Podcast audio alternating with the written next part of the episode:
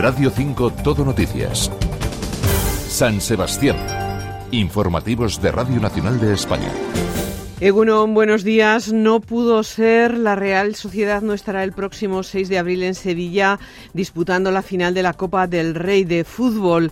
El conjunto Churiurdín cayó anoche, eliminado en semifinales ante el Mallorca. Ana Cortés, saludos. Hola, un saludo, muy buenos días. Eh, triste jornada deportiva para la Real Sociedad que se quedó sin eh, la ansiada final de Copa de Sevilla tras perder ayer en los penaltis con el Mallorca en el estadio de Anoeta. El partido terminó con empate a uno, con los goles primero de Gio para los insulares y después de Miquel Oyarzábal para los blanquiazules. Eso sí, la Real firmó un mal encuentro y evidentemente lo pagó, quedando eliminada y quedándose sin copa. Así que mucha decepción e Imanol, que después en la sala de prensa reconocía que él y el equipo estaban destrozados. No debería de, ir a más porque, porque es parte del fútbol y, no es fácil llegar a la semifinal como lo hemos hecho. Y es verdad que ahora estamos fastidiadísimos y es muy difícil de, digerir eh, el no pasar a la final, pero es que somos profesionales y, es que tenemos eh, varios objetivos y uno inmediato, que es la liga, y queremos volver a entrar en Europa. Entonces, eh, claro que tenemos un dolor tremendo. porque lo que queríamos era jugar la, final con nuestros aficionados, que podían disfrutar de, una final con nosotros allí en, la Cartuja. bueno, no ha podido ser.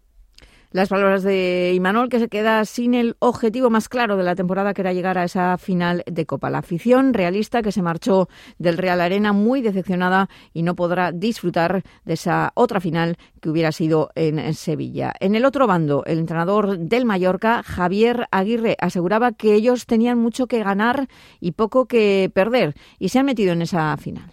No, no éramos favoritos. Digamos, falta de presión nos fue ayudando a, ir creciendo en la, en, la, en la competición y hoy llegamos, bueno, pues con esa tranquilidad de saber que si te ganan, pues es normal, porque ya te ganaron la liga, te ganaron el año pasado, te volvieron a ganar en tu casa y nos tenían sometidos. Sabíamos que, que el típico partido que tiene muchas cosas por ganar y, y muy poquito por precio. Y ahora le toca a la Real centrarse en la Liga. Su próximo rival va a ser el Sevilla en el Sánchez Pizjuán. Y el próximo martes, no nos olvidamos, llega Donosti, la Champions, con la visita del Paris Saint-Germain y de Kylian Mbappé. Gracias, Ana. Y es hora de hacer balance del temporal. La borrasca Mónica ha dejado récord de precipitación en Guipúzcoa con 160 litros por metro cuadrado en 24 horas en Verástegui y provocó además desbordamientos en la cuenca de Loria, la más afectada también en el Deva, Urola y el Urumea.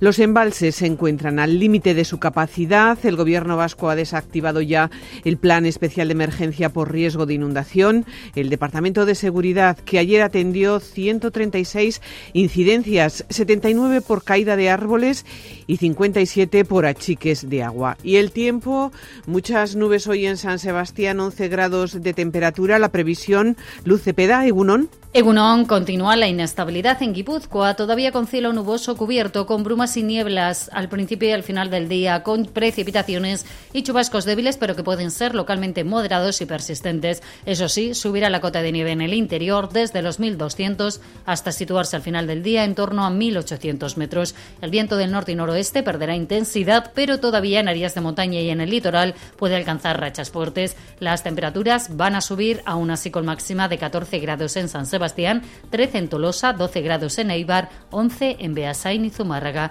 Es una información de la Agencia Estatal de Meteorología. Y en las carreteras se han producido nuevos desprendimientos. Departamento Vasco de Seguridad, Egunon. Egunon, buenos días. En estos momentos hay dos desprendimientos a tener en cuenta en las carreteras guipuzcoanas. Uno se encuentra en la Guipúzcoa 631 en Urrechu. Aquí hay un carril cortado sentido Zumárraga, se regula el tráfico y en red más secundaria, en la Guipúzcoa 2639 en el Gueta, también hay un desprendimiento que afecta a un carril en sentido Eibar. Por lo demás, en el resto de la red viaria guipuzcoana se circula sin problemas. La actual segunda teniente de alcalde del Ayuntamiento de San Sebastián, Marisol Garmendia, será la nueva delegada del Gobierno en el País Vasco. Sustituirá a Denis Ichaso, cabeza de lista del Partido Socialista por Guipúzcoa, el 21 de abril. Garmendia se convertirá en la primera mujer que se situará al frente de la Administración del Estado en la comunidad autónoma vasca y tendrá, durante su mandato, muy presente a Donostia. Seguiré, desde luego, trabajando para impulsar los importantes proyectos que el Gobierno de España tiene en marcha en San Sebastián junto a otras instituciones. Todos los proyectos fundamentales para el futuro de la ciudad de San Sebastián. El alcalde de San Sebastián, Eneco Goya, ha valorado positivamente su colaboración con su socia de gobierno municipal, le felicita y espera una buena interlocución. Hoy he transmitido mi felicitación por esa nueva responsabilidad que recae sobre ella y también el deseo de que en las cuestiones que afectan al Estado y que tienen relación con la ciudad de San Sebastián, bueno, podamos eh, colaborar y tener una buena interlocución. La Junta de Gobierno local aprobó ayer en San Sebastián el gasto de 3.700.000 euros para la concesión de ayudas de emergencia social en 2024 para personas con recursos insuficientes para hacer frente a gastos específicos. También ha aprobado los criterios, los criterios de actuación en la concesión de dichas ayudas. Además, iniciarán expediente para dejar fuera del dominio de costas los terrenos que ocupa el Real Club de Tenis en San Sebastián. Se propone modificar el deslinde para mantener las canchas de tenis. En sucesos, la Guardia Civil ha detenido en Arrasate Mondragón a un joven como presunto integrante del grupo juvenil violento de origen latino denominado Trinitarios, dedicado al tráfico de drogas y a estafas bancarias.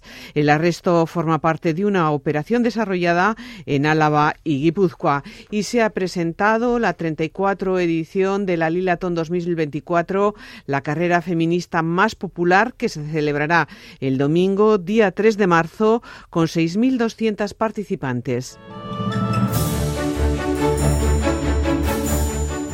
Este 28 de febrero es el aniversario del primer caso de COVID-19 diagnosticado en Euskadi. Un día después se contagiaba Isabel Delgado. Hoy es eh, una de las muchas personas que en nuestra comunidad está afectada por COVID persistente. Isabel Egunon, buenos días. Egunon, buenos días. Cuatro años después, ¿cómo se encuentra? Isabel, ¿qué secuelas tiene?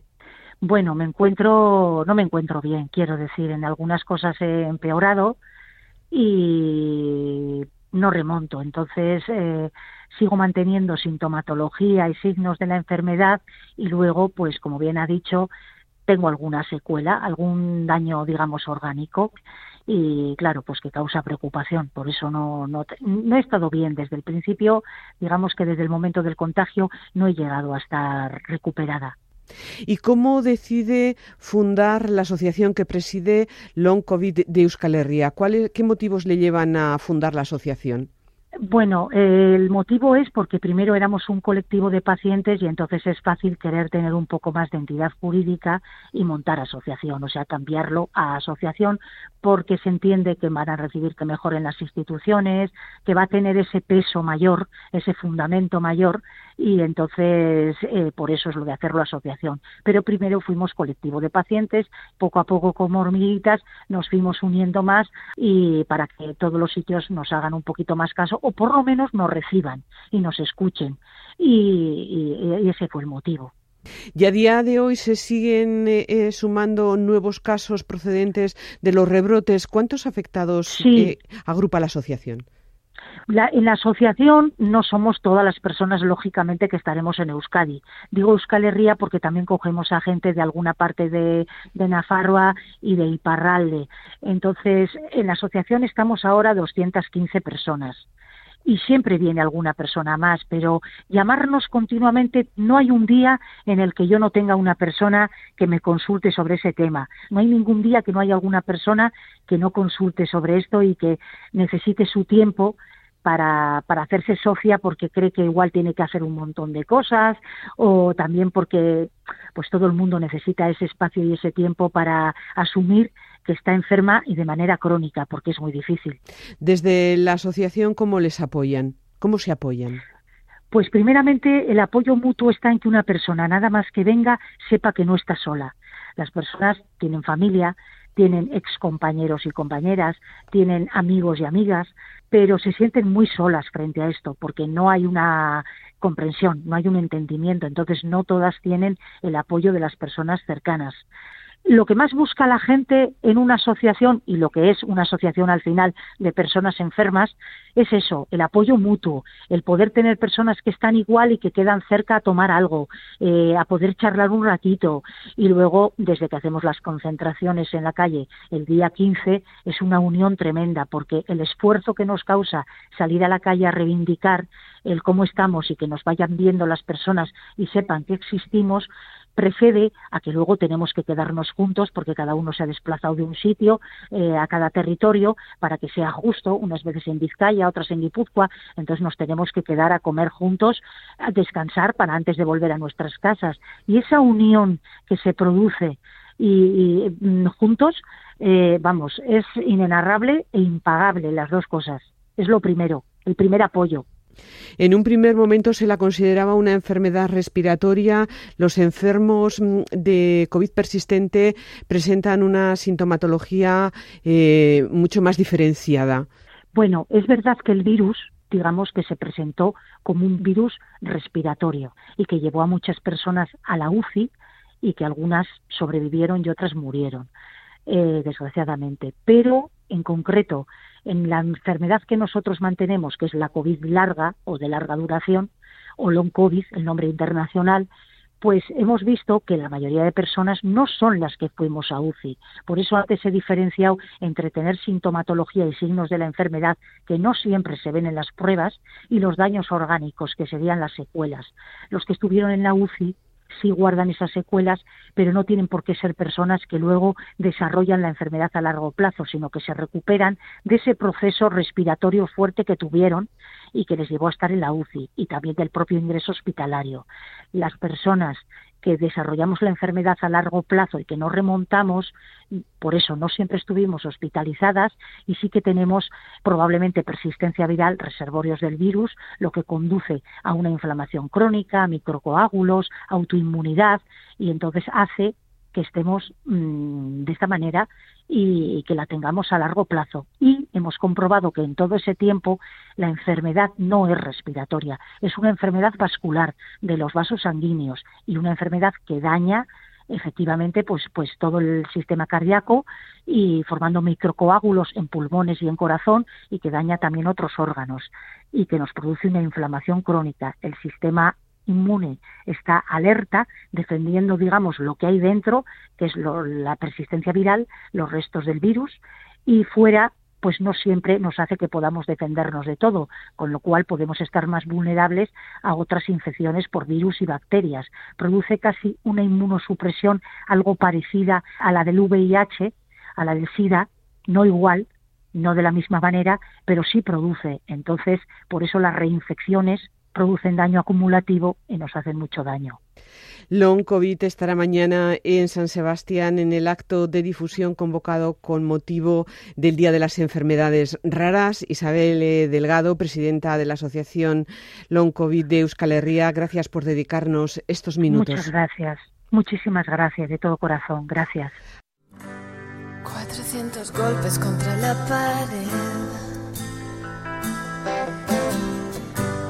han sido bastantes para aprender nos vamos con el pop de Cristina Rosenbinge, una de las propuestas de Donostia Cultura para la primavera, que incluye también al prestigioso ballet Malandén de Biarritz. Será el gran protagonista primaveral de una programación de danza que también disfrutará de su gala del Día Internacional. Y habrá cine con una nueva edición, la número 21 del Festival de Cine y Derechos Humanos, y grandes nombres como Nuria Esper, Eneco Sagardoy o Llegamos a las nueve. Pasen buena mañana. Agur.